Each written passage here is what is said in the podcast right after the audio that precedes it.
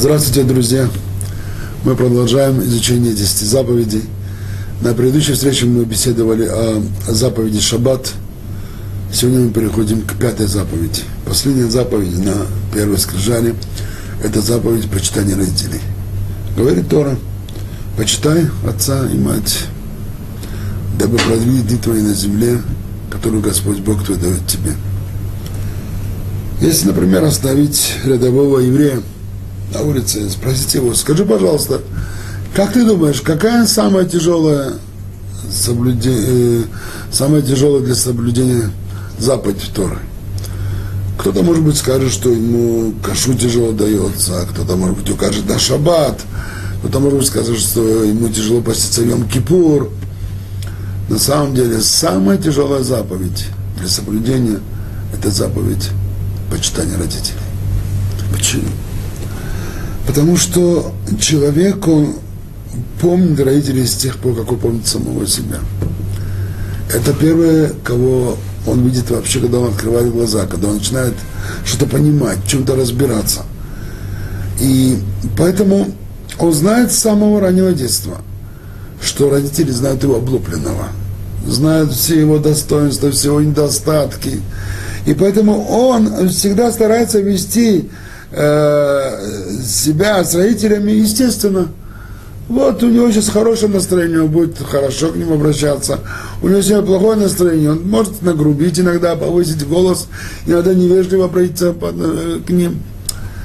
И тогда есть самая большая вероятность того, что человек не сможет контролировать свои слова, свои поступки, и тогда есть вероятность того, что он нарушит заповедь почитания родителей. А Тора предъявляет нам очень тяжелые требования, очень повышенные требования по отношению к родителям. Вот мы сейчас будем это разбирать, мы это увидим подробно, в чем это конкретно выражается. Пока что обратим внимание на следующий момент. Э, на одной из предыдущих встреч мы говорили о том, что 10 заповедей дано на двух скрижалях – причем это неспроста. На первой скрижали приводятся заповеди, которые определяют наши отношения с Богом, на второй наши отношения с людьми. И вот пятая заповедь. Вроде бы она как-то не вписывается в это объяснение. Почему? Потому что первая заповедь, я Господь Бог, то это по отношению к Богу. Вторая заповедь, чтобы не было у тебя других богов. Не произносите имя Господа Бога твоего попусту. Все по отношению к Богу. Шаббат по отношению к Богу. Но вот пятая заповедь – почитание родителей. Вроде бы это не по отношению к Богу, это по отношению к людям. Родители – это люди. И тогда можно было бы сказать, что вместо этой заповеди на второй скрижали. Так почему же она приведена на первой скрижали? Оказывается, что из этого можно выучить очень важный урок, а именно, что Тора поместила заповедь почитания родителей на первой скрижали, на, на, на, на первой скрижали. Почему? Чтобы мы знали, что в глазах Всевышнего почитание нами родителей так же важно, как и почитание его самого. И чтобы человек не думал, что он может почитать Бога, если он не почитает родителей. Если у него родители живы, то путь к Богу лежит через почитание родителей. Он должен видеть родителей, как бы они наместники, представители Бога на земле. И поэтому также важно – на почитать родителей, как бы почитать самого Бога. И так и, так и написано в Шулханаруке, что когда Всевышний видит, что человек почитает родителей, он ему засчитывает, как будто бы он почитал его самого. Тогда теперь надо уже посмотреть, как же именно мы можем выразить наше почитание родителей. Э, тут же следует обратить внимание на тот факт, что э, у нас есть две заповеди, которые определяют наши отношения с родителями. Первая, которая приведена в 10 заповедях, а вторая заповедь она приведена в книге Вайкра в главе Кдошим. И там сказано так, «Иш имо веавив тирау», чтобы каждый человек матери своего и отца своего боялись. Интересно. У нас сказано, почитай отца твоего, мать твою. Отец на первом месте. Сначала отца, потом матери. Почитай, почитай отца твоего и мать твою. Там же о боязни сказано, чтобы каждый человек боялся кого? Матери своей и отца своего. Сначала матери, потом отца. Почему так? Почему почитание отец стоит на первом месте, а в боязни мать стоит на первом месте? В чем смысл этого? Оказывается, что здесь Тора учитывает естественное положение каждого человека по отношению к родителям. Э, приведем пример в кавычках нормальной семьи. Что я имею в виду нормальную семью? Там, где отец нормальный отец, мать нормальная мать, и ребенок нормальный ребенок. То есть там, где отец выполняет свои отцовские функции, и там, где он берет свою отцовскую ответственность по отношению к семье, и к жене, и к ребенку, то же самое мать, и там, где ребенок тоже, он понимает, что перед ними родители, которых он должен, обязан уважать, и которых он еще обязан бояться. В чем проявляется уважение, боязнь, мы это чуть попозже разберем более подробно. И как влияют родители на, свои, на своего ребенка? Обычно э, человек психологически устроен так, что от отца он получает меры, границы. Вот это не приступай. Это не разрешено. Вот до сих пор разрешено, а дальше нельзя. Не груби по отношению к кому-то, не оскорбляй кого-то, не переходи границы, знай свое место. Это то, что получает от отца, главным образом, границы дозволенных ему действий. Мать, конечно, тоже будет ему это преподносить, но от матери у него скорее останется от другой, а именно э, то, как мать заботится о нем, как ему дает свое тепло, свою заботу, свои чувства. Когда ребенок болен, обычно мать сидит перед его кроватью, и мать заботится о нем постоянно. И мать не проводит бессонные ночи. Вот эта вот забота, это ощущение, чуткость, теплота, э, это то, что остается у ребенка от матери. И таким образом, как бы отдача по отношению э, к отцу и матери происходит следующим образом. Э, по отношению к отцу у него больше боязнь. Ну, наверное, мы все знаем, что э, ребенок э, скорее способен нагрубить матери, нежели отцу. Это, это как бы у него боязнь по отношению к отцу выработана естественным образом больше. И теплоту он отдает больше матери. Нежность больше отдает матери. Отцу это немножко меньше. То есть получается, что нормальность в семье у ребенка естественным образом вырабатывается. Почитание, теплота по отношению к матери больше, чем по отношению к отцу. С другой стороны, боязнь по отношению к отцу больше, чем по отношению к матери. Тогда приходит Уран нам говорит, почитай отца твоего и мать твою. То есть выработай в себе теплоту, нежность, почитание по отношению к отцу, хотя бы так, как по отношению к матери она у тебя выработалась естественным образом. И то же самое по отношению к боязни. То есть, э, э, чтобы каждый боялся матери своей, отца своего. Сначала матери, потом отца. Почему? Потому что по отношению к отцу у тебя боязнь выработана естественным образом. По отношению к матери тебе нужно это в себе воспитать. Поэтому обрати внимание больше на то, чтобы ты воспитал в себе боязнь по отношению к матери. Таким образом,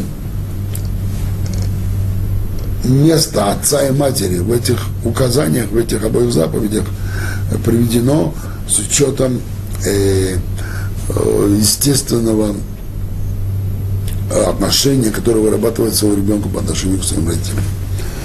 Я как-то слушал урок одного известного психолога в Иерусалиме, э, Рабы Хайме Лившица, который вывел из этого положения очень интересный вывод. Он сказал так. Барута Донай Рунамелеха Олам Шаколь Ябидвару.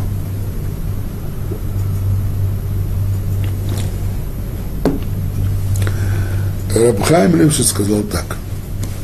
Давайте рассмотрим на основе того, что мы здесь разобрали, каким образом э, сказывается э, на ребенке э, если он вырос в условиях, когда не было отца или не было матери. У нас сейчас, к сожалению, в, нашем, в наше время есть очень много семей только с одним родителем. Вот каким образом складывается психологическое состояние человека, который вырос, допустим, без отца. Если человек вырос без отца, то это означает, что естественным образом у него будет пробел с ощущением меры, границы. И тогда этот человек может быть склонен, скажем, грубить людям, оскорблять людей. Это скажется у него и в семейной жизни по отношению к жене. Даже если он ее любит. Даже если он очень уважает, но иногда, может быть, э, во время споров, иногда во время каких-то напряженных, он может э, нарушить границы. И не учесть ее чуткость, ее нежность, ее боль, и обидеть ее. Это может сказаться в обществе, кругу друзей, кругу знакомых, кругу знакомых, на работе, с персоналом. Обычно люди уважают тех, которые хорошо друг к другу относятся. И вот здесь у него может проявиться нарушение границ, нехватка границ. Э, у него это может появиться даже, э, э, проявиться даже по отношению ко Всевышнему. Например, если у него нарушено естественным образом ощущение боязни к отцу, он вырос без отца, то эта боязнь, нехватка боязни будет ощущаться и по отношению ко Всевышнему. Как-то я беседовал с одним человеком, который э, не нравился его размысли, очень логично рассуждал на многие темы, которые мы с ним обсуждали. Когда мы с ним заговорили о вере, вдруг у него логика перестала действовать. Он говорит примерно так. Что такое Бог? Что меня накажет Бог? Ну ладно, накажет, куда я убегу? Никуда не убегу. Пока, когда накажет, тогда и посмотрим. Сказать, пока что дай мне жить, как я хочу жить. Я говорю, извини, но почему нужно дойти на доказание? Ведь можно это избежать, можно э, не, э, заранее про, проанализировать свои поступки и сделать так, чтобы не было наказания. А, нет, это не важно. Мне было непонятно почему. Почему вдруг у него в этом вопросе логическое мышление нарушено. Когда потом мне стало ясно, что он вырос без отца, все стало понятно. То есть мера боязни была нарушена, и это проявилось даже по отношению к Богу. С другой стороны, говорит Рабхайм Липшиц, если человек вырастает без матери, он вырос при отце, и отец как бы не старался заменить ему и мать, но все равно только останется отцом. И тогда, возможно, ощущение э, меры, границы у него будет он может быть не быть склонен, склонен к грубиянству, э, к тому, чтобы обязать человеку, но, человека, но э, у него могут быть пробелы в том, чтобы отдать себя другому человеку, уделить внимание, заботу, переживать за другого человека. Если он это не получил от своей родной матери, то теперь другому человеку тоже будет это, это тяжело проявить. Э, это скажется снова и в семье, по отношению к жене, к мужу. Это скажется и в обществе, когда он не, не будет склонен к тому, чтобы э, проявить заботу свою э, другим людям. По отношению к Богу это может сказаться таким образом, что даже если он будет соблюдать и исполнять заповеди, но будет это делать без особого энтузиазма, без особой радости. То есть будет выполнять, потому что он, он обязан это выполнить, он чувствует обязанность, но чтобы в этом э, ощущать радость в исполнении заповеди – чтобы, чтобы это воодушевляться этим, у него будет проблемы здесь. Понятно, что проблемы, которые мы сейчас указываем, а, они есть в достаточной мере и у людей, которые выросли с, отцом и матерью. Но э, мы обращаем внимание здесь только на то, что люди, которые выросли без отца и без матери, не могут быть более склонны к тому, чтобы эти проблемы у них могут быть больше усугублены. Хотя каждый человек, который увидит это, обратит внимание на это и сможет работать над собой, то, безусловно, у него есть возможность э, это в себе исправить и восстановить равновесие, так, чтобы у него и мера боязни была нормальна, и мера почитания была нормальная. И, безусловно, даже человек, который вырос без отца или матери, это не означает, что он обречен. Нет. Только ему надо будет приложить двое больше усилий, чем человек, который вырос в обычной семейной, нормальной семейной обстановке. Теперь э, э, попробуем э, определить, э, в чем конкретно выражается требование бояться родителей. Что это означает? Что значит бояться родителей? Как можно бояться родителей? Э, в, в Шулханарухе приводится э, такое определение, что бояться это означает не совершать действия, которые могут обидеть родителя, которые могут, дай Бог, унизить родителя. Например, нельзя сидеть на месте отца. Если в доме у отца есть какое-то особое место, скажем, во главе стола, то ребенку указывается не садиться на место отца. Это проявление неуважения к отцу. Это нарушение указания бояться родителя. Э, также э, нельзя перечить родителю, ни отцу, ни матери. Что есть перечить? Допустим, в чем-то ребенок не согласен с отцом или матерью. Причем ребенок может быть и взрослый человек, он не, может быть, не должен быть именно ребенком маленьким. Э, главное, что у него есть родители, он уже ребенок, даже если ему 20, 30 или 50 или, или, или 60 лет. Вот даже если э, ребенок в чем-то не согласен с родителями. И тут же оговоримся, что Тора, безусловно, ни в коем случае не говорит ребенку, что он обязан во всем соглашаться с родителями. Нет. Безусловно, ребенок имеет э, право на свое личное мнение по многим вопросам. И мы позже даже постараемся разобрать, что есть у ребенка э, э, в некоторых ситуациях даже он обязан не соглашаться с родителями, э, то надо знать, как это несогласие проявить. Он имеет право сказать, папа, ты не прав, мама, ты не права. Он может осторожно высказать свои несогласия, в то же время учитывая нюансы, чтобы тем самым не обидеть родителя. То есть свое сказать он имеет право. То, что он думает, он имеет право, иногда даже обязан это сделать. Но чтобы при этом не нагрубить, чтобы при этом не повысить тон, не повысить голос. Вот это нужно, это нужно учитывать. То есть прямо на перерезе говорит, ты не прав, ты не прав, это нельзя. Но осторожно высказать свое мнение и тем самым свою позицию, которая, в которой будет выражено несогласие с позицией родителя. Это безусловно, это, это, на это он имеет право. Еще запрет не разрешать спор родителям. Что значит разрешать спор? Представим себе, отец привел э, товарища дом. Друзья сели, закусили, выпили немножко, поговорили о разном, о жизни. Ну и, конечно же, по каким-то вопросам у них завязался спор, как это часто бывает между друзьями. Спор может казаться самых разных э, жизненных вопросов. Это может быть спор о политике, и это может быть спор о спорте, или о долларе, о чем угодно. О культуре, о чем угодно. И вот э, отец занимает какую-то позицию определенную в споре, а его товарищ другую позицию. Ребенок не имеет права вмешаться и разрешить спор, сказать, ну, сказать, что отец ты не прав, твой товарищ прав, это как бы явное неуважение к отцу. Но даже сказать, отец, ты прав, даже это нельзя делать. Почему? Вроде бы может показаться, что наоборот, когда человек оправдывает своего отца, это проявляет тем самым уважение к отцу. Но нет. Поскольку если он скажет, отец, ты прав, то тем самым получается, что правота отца зависит от него он такой важный человек, что вот если бы он бы не сказал, что отец прав, то отец не был бы прав. Только от него зависит правота отца. Это где-то унижает отца.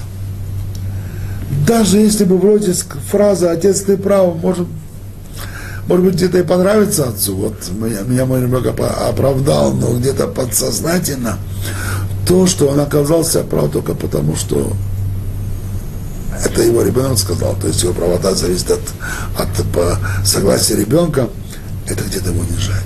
Поэтому Надо быть очень осторожным в этих ситуациях, даже если родители просят ребенка, а ну что ты думаешь по этому вопросу, то снова он может высказать свое мнение, но не разрешая спор. Не сказать, отец прав или отец ты не прав.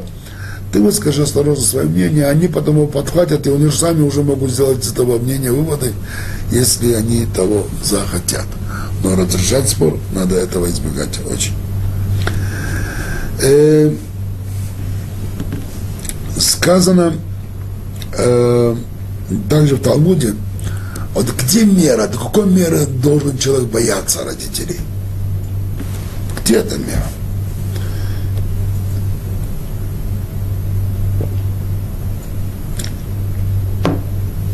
Для ответа на этот вопрос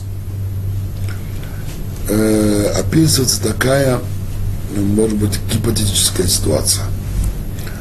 Представьте себе, что ребенок – это уважаемый человек – и он сидит, заседает во главе большого собрания, и там все ему подчиняются, и там много-много людей, сотни, тысячи людей. И вот в этой ситуации входят его родители, подходят к нему, начинают публично его унижать, бить его по лицу, плевать ему. Полное унижение. Может ли он вот здесь нарушить меру боязни и нагрубить родителям? Ни в коем случае, даже здесь не имеет права. Он, конечно, имеет право защититься. Если он может встать, уйти, убежать, избежать этой ситуации, конечно, он должен это сделать. Но нагрубить родителям и, не дай Бог, поднять на них руку, даже в этой ситуации, когда они его публично оскорбляют, даже здесь он, он это не имеет права. Причем обратите внимание на то, что никто не говорит, что родители поступают правильно. Родители, конечно, не имели права так поступить. Но даже если родители не поступают по отношению к нему правильно, правильно и их ошибка тоже не дает ребенку право на то, чтобы он нарушил заповедь Торы, указание Торы. То есть ошибка одной стороны не дает другому человеку тоже э, право совершать ошибку со своей стороны. Тогда здесь будет два нарушителя, и родители нарушили, и он нарушил. Но здесь когда мы ставим вопрос, даже если э, родители с тобой поступили таким образом, имеешь ты право их грубить им, даже в этой ситуации ребенок не имеет права им нагрубить. Э, что значит уважать родителей? В чем проявляется уважение? Если боязнь, бояться родителей, проявляется в том, что мы не совершаем определенные действия, которые могли бы обидеть родителей, унизить их. То есть мы воздерживаемся от определенных действий. То уважение это означает, что мы совершаем активные поступки, в которых мы проявляем уважение к родителям. Например, ребенок обязан, если в этом родитель нуждается, накормить родителя, напоить родителя – одеть, обуть, покрыть его, помыть, если в этом есть необходимость, выйти на прогулку, если товаритель требует. То есть все эти действия, оказывающие уважение к родителю, ребенок обязан, обязан э, совершить. Э,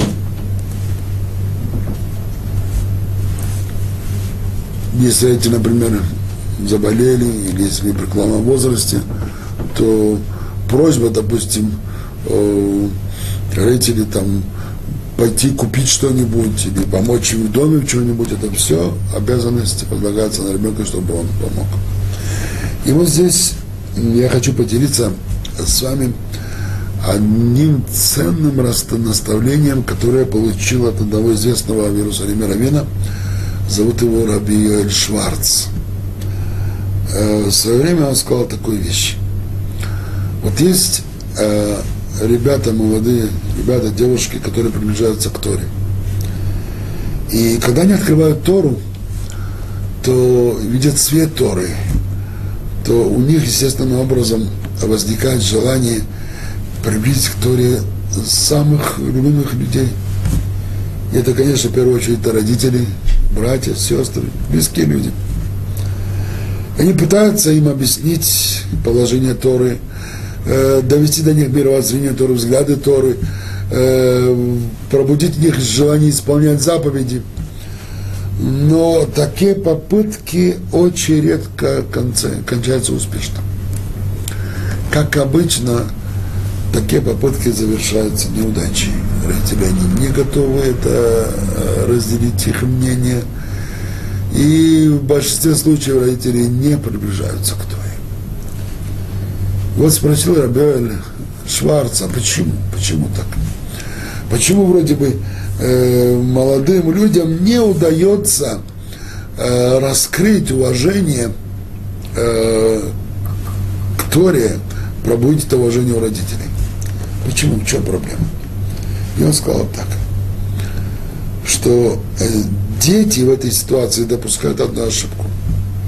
Они почему-то думают, что родители строят свои отношения э, к ним э, на основе логики, рациональным образом. Нет. Ни один нормальный родитель не относится к ребенку на основе э, рацио. Обычно это отношение, оно иррациональное, оно в первую очередь оно эмоциональное. И поэтому, когда ребенок пытается воздействовать на своего родителя, таким образом, что он пытается только лишь путем э, логических рассуждений убедить его в важности соблюдения заповеди Торы, существования Бога, э, и дарования еврейской народу Торы, то родители не убеждаются этим. Почему? Потому что существует некий эмоциональный барьер, который нужно еще преодолеть. В чем он заключается? Он заключается в том, что родители знают этого ребенка, как мы уже сказали прежде, облупленного. Знают все недостатки, знают все его слабые места, знают все, что с ним происходит. Как обычно, ребенок только входит в дом, мама может посмотреть и за одну секунду определить, что с тобой сегодня стряслось уже можно знать, что-то что не в порядке у тебя. Или почему ты такой радостный, что с тобой такое интересное произошло. И тогда э, надо поступить следующим образом. Сначала необходимо вызвать у родителя эмоциональное расположение к Торе. Как это сделать? Когда обычно родители просят у ребенка что-то сделать. Допустим, мама просит сына, иди сбегай, пожалуйста, там, купи буханку, буханку хлеба. Какой обычный ответ сына? Ой, мам, подожди, ну почему сейчас? Ну я потом попозже пойду, через час, через день, через год, через два часа пойду. Сейчас у меня интересная книга, эти программы интересные, надо посмотреть. Что что? Как обычно дочь реагирует, когда мама просит помыть посуду или убрать дом. Тоже такая же реакция. Если теперь дети, они руководствуясь заповедью почитания родителей, они теперь понимают, что каждая просьба родителя, они должны это выполнить с самым большим усердием. И теперь, когда мама о чем-то просит, или папа о чем-то просит, то они начинают эту просьбу выполнять. Говорят на второй космической скорости – иначе это сделать еще до того, как они закончили просьбу.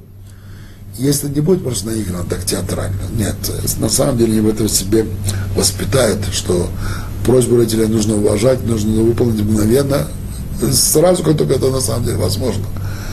То когда родители увидят, что их ребенок изменился, у него стали другие поступки, у него изменились привычки, и он стал больше уважать ее – их и больше быть, э, прислушиваться к ним, быть более э, чувствительным к их просьбам, то они начинают задумываться, а вот что, что, что привело к этому? Что привело к тому, что мой ребенок изменился так положительно, в лучшую сторону? О, это Тора привела к этому. Значит, Тора что-то есть. А ну давай, давай, давай посмотрим, что, что такое Тора, что, в чем, что такое, что там интересного такого.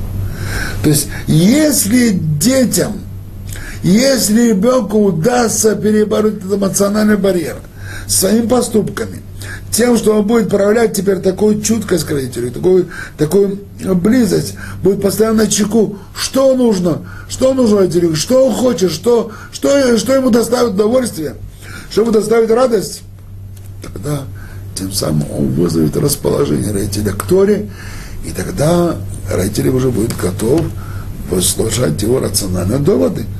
Тогда он может уже включиться уже и уже объективно попытаться объективно э, рассмотреть и проанализировать э, те доводы, которые говорят Торы.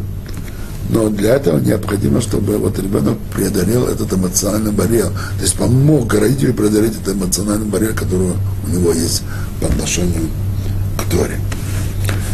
Э, Талмуд приводит еще э, несколько э, примеров, которых мы можем э, выучить особые поступки по отношению к родителям. Например, приводится там пример э, человека по имени Дама Бен Нетина. Э, это был торговец драгоценными металлами, который жил в городе Ашкелон. И э, во время смут в храме, это было в период греков или римлян, э, э, то как-то получилось, что у главного коина, э, у которого была часть особой одежды, без которой он не имел права вести службу в храме, потерялся один из драгоценных камней, когда у него был нагрудник, где было 12 драгоценных камней по количеству, по числу колен Израиля, и один из камней потерялся, и надо было срочно найти э, тот камень драгоценный, который стоял там, э, должен был находиться, и оказалось, что такой камень имеется. Вот у дамы Бенетина, который жил в Ашкелоне, э, и направили туда людей, снабдили их достаточными деньгами, и они нашли этого человека, и э, он запросил за этот камень очень большую сумму, и они готовы были заплатить. И он сказал, что он только зайдет домой и войдет, возьмет ключ, чтобы открыть магазин, где у него этот камень находился. И зашел он домой, и через пару минут выходит и говорит, извините, я не могу вам открыть магазин. Почему? В чем дело? «А, вы знаете, мой отец заснул, у него ключи от магазина лежат э, под подушкой. Я не могу его разбудить. Как, не можете его разбудить? Нет, нет, я его не разбужу ни в коем случае.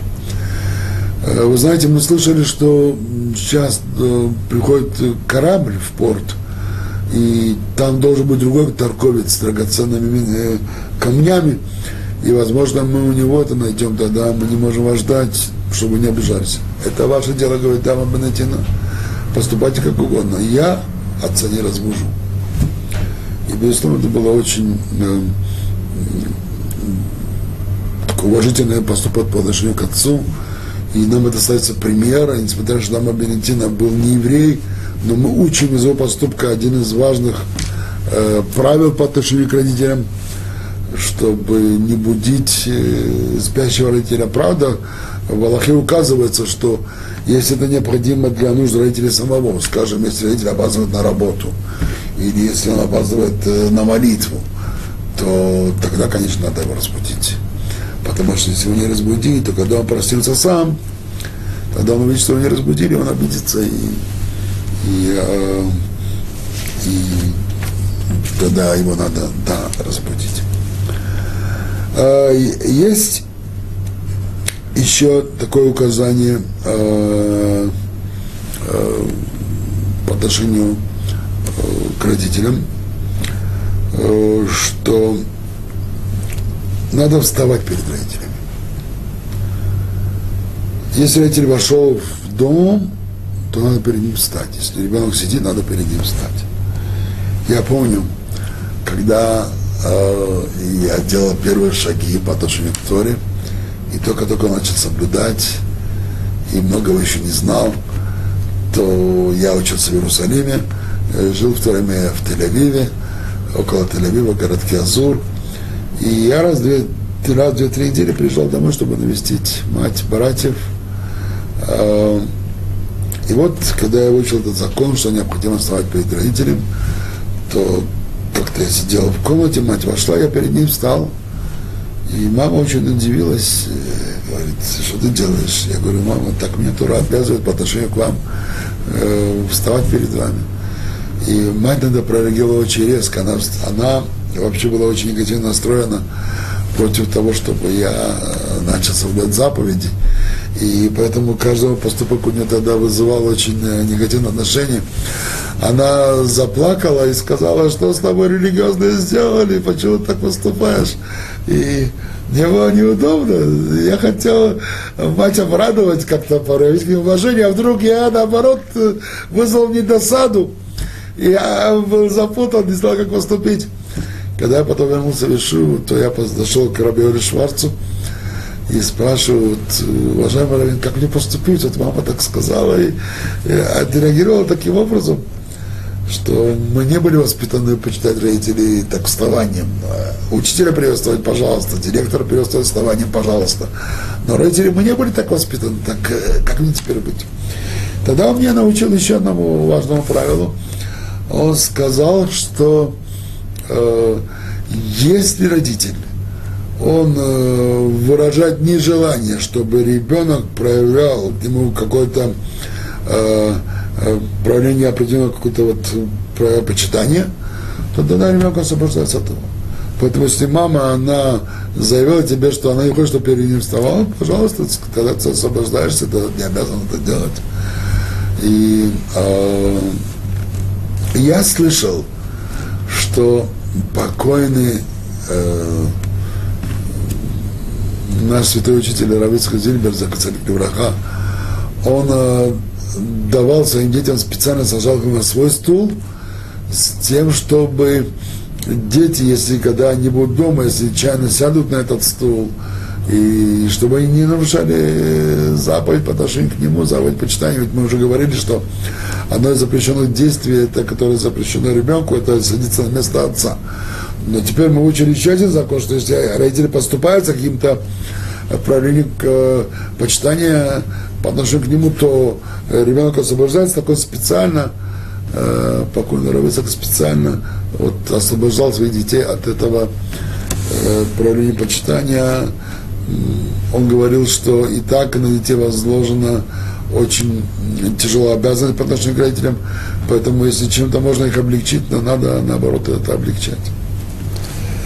Теперь э, есть также указание особое, как относиться к родителю-преступнику.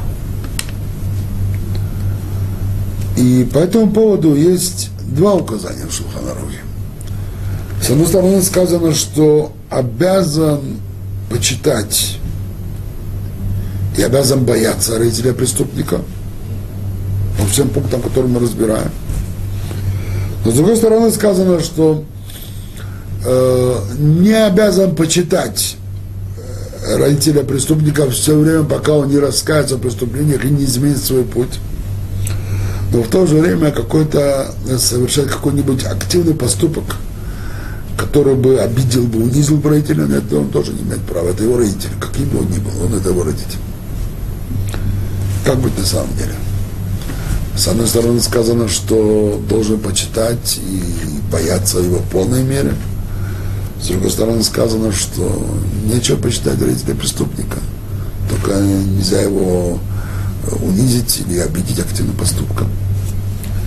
Э, объясняется это следующим образом. Есть два понятия родителей преступника. Первое – если родитель, он сам по себе моральный человек, порядочный человек, он заботящий отец, любящий муж, семенин и порядочный человек, но с точки зрения соблюдения заповедей, к сожалению, их не соблюдает. Скажем, он ест кашрут, он не соблюдает шаббат, и он соблюдает еврейские заповеди. Вот об этом человеке сказано, что с одной стороны он отец преступник, потому что он преступник в смысле он соблюдает заповеди. Но с другой стороны, по отношению к нему нужно проявлять в полной мере и почитание, и, и, и, и боязнь. Но если отец человек аморальный, если он, скажем, вор, преступник и пьяница,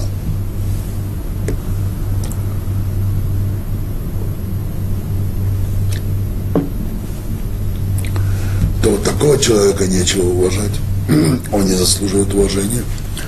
Но поскольку он отец, поэтому и обижать, и унижать его тоже не имеем права. Вот, вот там две категории отца преступника. Два указания, которые в Шуханарухе, они направлены по отношению к этим двум родителям разного типа. Теперь, мы сказали, что есть э, целый ряд э, ситуаций, в которых ребенок освобожден от почитания родителей. Давайте перечислим, что за ситуации. Первое. Если родители требуют от ребенка нарушить какой-нибудь заповедь Торы. Например, отец говорит дочери, дочка, это, делает, это происходит в шаббат, пожалуйста, свари мне чашку чая, прикипите воду, чашку чая, пожалуйста. Как бы дочке. Если она выполнит, выполнит э, просьбу родителя, она нарушит шаббат. Если она не выполнит просьбу родителя, тогда есть проблема с почитанием родителей. Как бы здесь она выполнит шаббат, но нарушит заповедь почитания родителя. Отец попросил. Так в этой ситуации э, на первом месте стоит шаббат.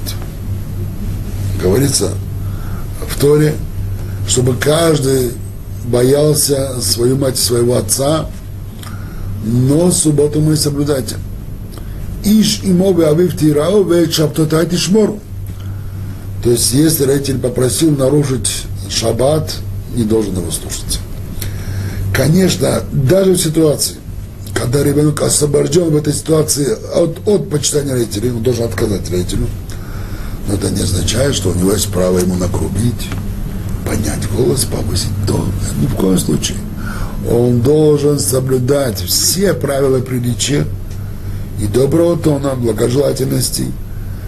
Искать примерно так – папа, пожалуйста, Моцей Шаббат, по истечению Шаббат, я тебе цистерну чая, чая сварю. Сейчас нет, сейчас не могу даже одну чашку сварить.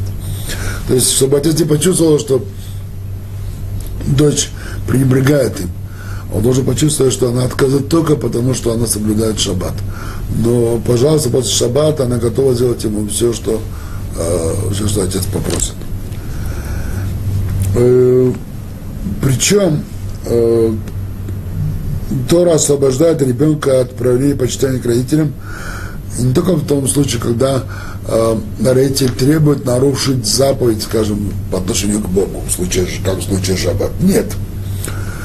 Тора освобождает и в том случае, когда э, родитель требует нарушить заповедь по отношению к другому человеку. Э, допустим, э, ребенок нашел кошелек с деньгами – и по Аллахе он должен вернуть, он знает адрес э, хозяина кошелька, это еврей, который живет в таком-то месте, и он должен вернуть. Теперь родители говорят, что ты что, не возвращайте деньги, да ты что, они нам пригодятся. Почему ты кого-то должен вернуть? Какая заповедь? Кого это интересует? Нет. Извините, поскольку я это нашел, то я ответственный, поэтому я это обязан вернуть. И снова здесь тоже ребенок не должен слушать родителей, он должен идти и делать то, что то от него требует. Но снова отказывается, он не имеет права им нагрубить или пренебрежительно, пренебрежительно к ним отнестись. Э, еще ситуация, в которой дети освобождены от э, почитания родителей, это когда идет разговор о, о выборе э, места изучения Торы. Например, Э, если ребенок, он видит, что в месте, где он живет с родителями, э, он не может приблизиться к Торе, может там достаточно усердно изучать Тору, там нет условий, может нет преподавателей, нет обстановки. И уехать в другое место, или даже в другую сторону, то там у него будет такая, такая возможность. Если родители теперь требуют, нет, ты что, не уезжай, оставайся здесь, мы просим, чтобы ты остался здесь, то в этой ситуации ребенок имеет право не послушаться родителей и ехать в место, где он сможет повысить свой духовный уровень, свою духовную жизнь. Конечно, это нужно очень тонко взвесить. Безусловно, есть смысл посоветоваться со знающим человеком, потому что иногда, когда не все, э, не всегда человек может сам принимать правильные решения в этих ситуациях, поэтому, когда человек со стороны, знающий, компетентный человек, раввин, он может дать правильный совет, это, безусловно, есть смысл это сделать. Мы только говорим здесь об общем правиле, что, в принципе, такое возможно и такое может произойти. Э, третья ситуация, в которых э, дети освобождены от почитания родителей, это когда вопрос касается выбора спутника жизни. Парень и девушка любят друг друга. Нет э, аллахического запрета им построить семью, Аллаха им это не запрещает, но родители против. Его родители, ее родители, неважно. И в этой ситуации Аллаха дает им разрешение не слушаться мнения родителей. Конечно же, есть смысл взвеситься, почему они против. В конце концов, родители, наверное, хотят своим детям доброго. Если они не согласны, надо взвесить, почему они не согласны. Может быть, э, причина, которую называют, есть над чем задуматься, и, возможно, она очень веская причина. Но если парень, девушка, кажется, со своей стороны задумались, взвесили, и в конце концов остались при своем мнении, и теперь задать вопрос, а вот если я женюсь на этой девушке, не нарушу, не нарушу за заповедь почитания родителей, ответ нет, не нарушишь. Тебе жить с этой девушкой, не им жить, твоя жизнь, твоя семья, это твое будущее, это твой личный выбор.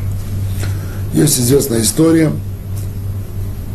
которую рассказывает Талмуд – история и Рахель, когда Рахель вышла замуж за Раби Акива, тогда он еще не был Раби Акива, только был Акива, пастух, который даже не знал и еще и читать, и еще не знал Тору.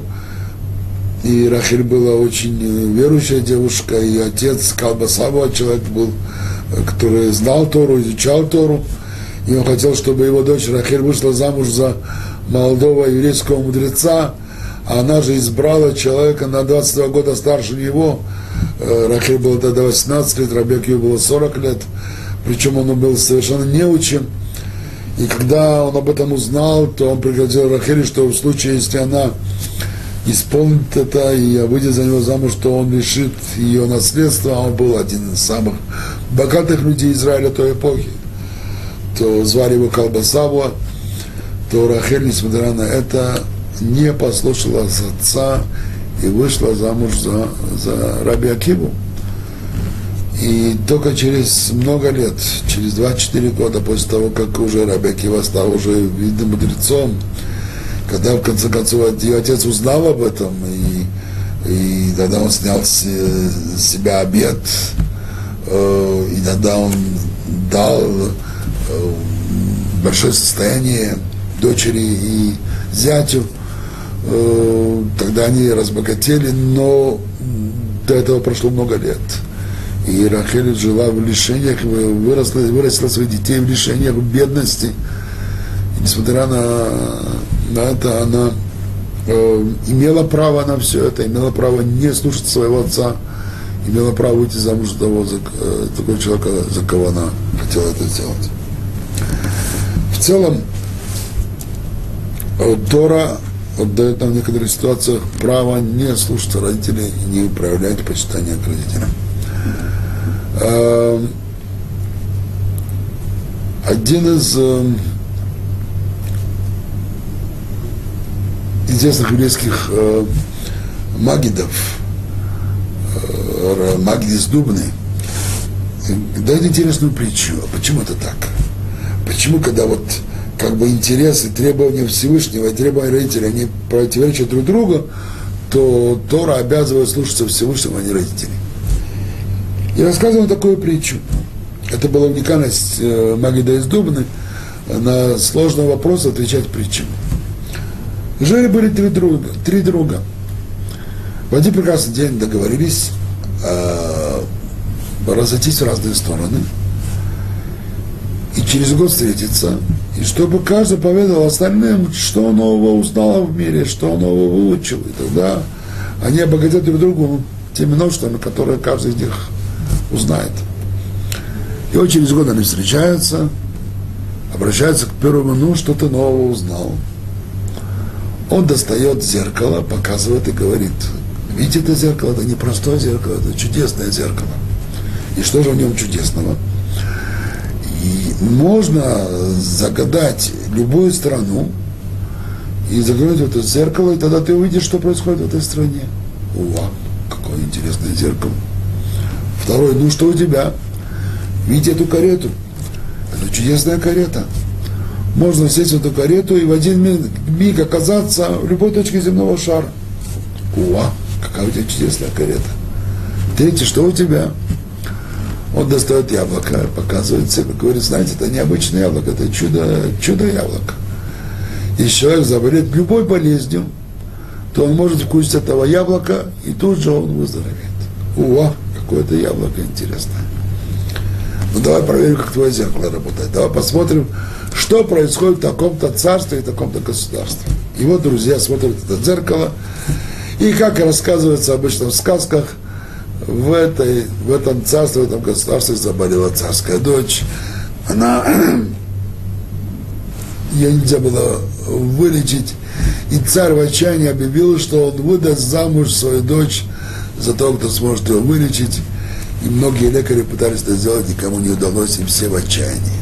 Ну, друзья тут же сели в карету и в один миг оказались у царского дворца в той стороне, попросили встречи с царем и сказали, что мы можем вылечить твою дочь.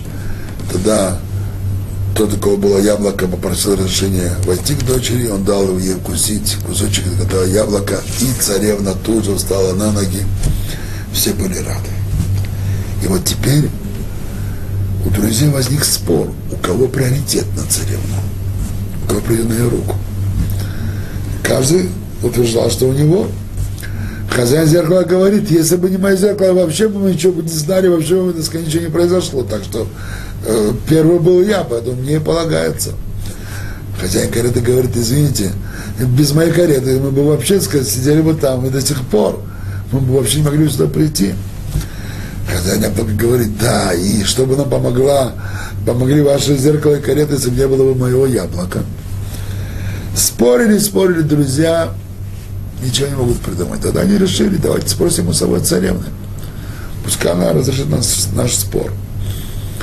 Обращаются они к царевне и говорят, Эй, вот что вы скажете по этому поводу? Как вы, как вы разрешите наш спор? Говорит царевна, вы знаете, что касается моего настоящего оздоровления, я никому из вас не могу дать предпочтение. На самом деле, без зеркала я бы не выздоровела, и без кареты, и, и без яблока. Но если я в будущем снова заболею, тогда зеркало мне уже не нужно. Да и карета тоже. А вот яблоко еще может понадобиться. Поэтому я выбираю вот того, того у, кого, у кого яблоко. Говорит Магнит Зубный. Три компаньона в создании человека. Всевышний, Отец, Мать Отец и мать, они создают тело человека, Всевышний дает душу человеку. И вот говорит, говорит Всевышний, когда человек, он еще маленький, то он живет с родителями. Когда же он уже взрослеет, идет уже по жизненному пути, то он оставляет родителей, идет уже сам, один, без родителей, но постоянно с Богом. То есть родители с человеком они до поры до времени. Всевышний с ним всегда. Поэтому у него приоритет. У него приоритет перед родителями. Если его требования, они противоречат требованиям родителей, то ребенок обязан слушаться именно требованиям Всевышнего, а не требованиям родителей.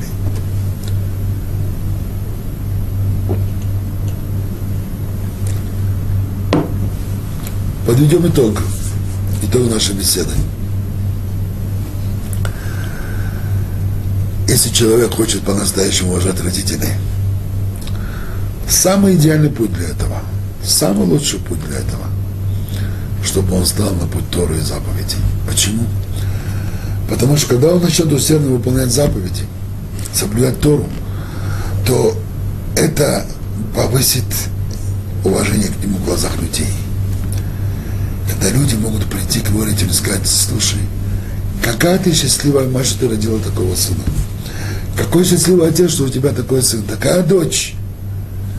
Нету для родителей больше радости, чем когда посторонние люди хвалят их ребенка в их глазах. Если мы хотим доставить радость нашим родителям, то это будет самое большое уважение. Когда, если кто-то нас похвалит им, кто-то скажет, что вот такой у тебя хороший ребенок.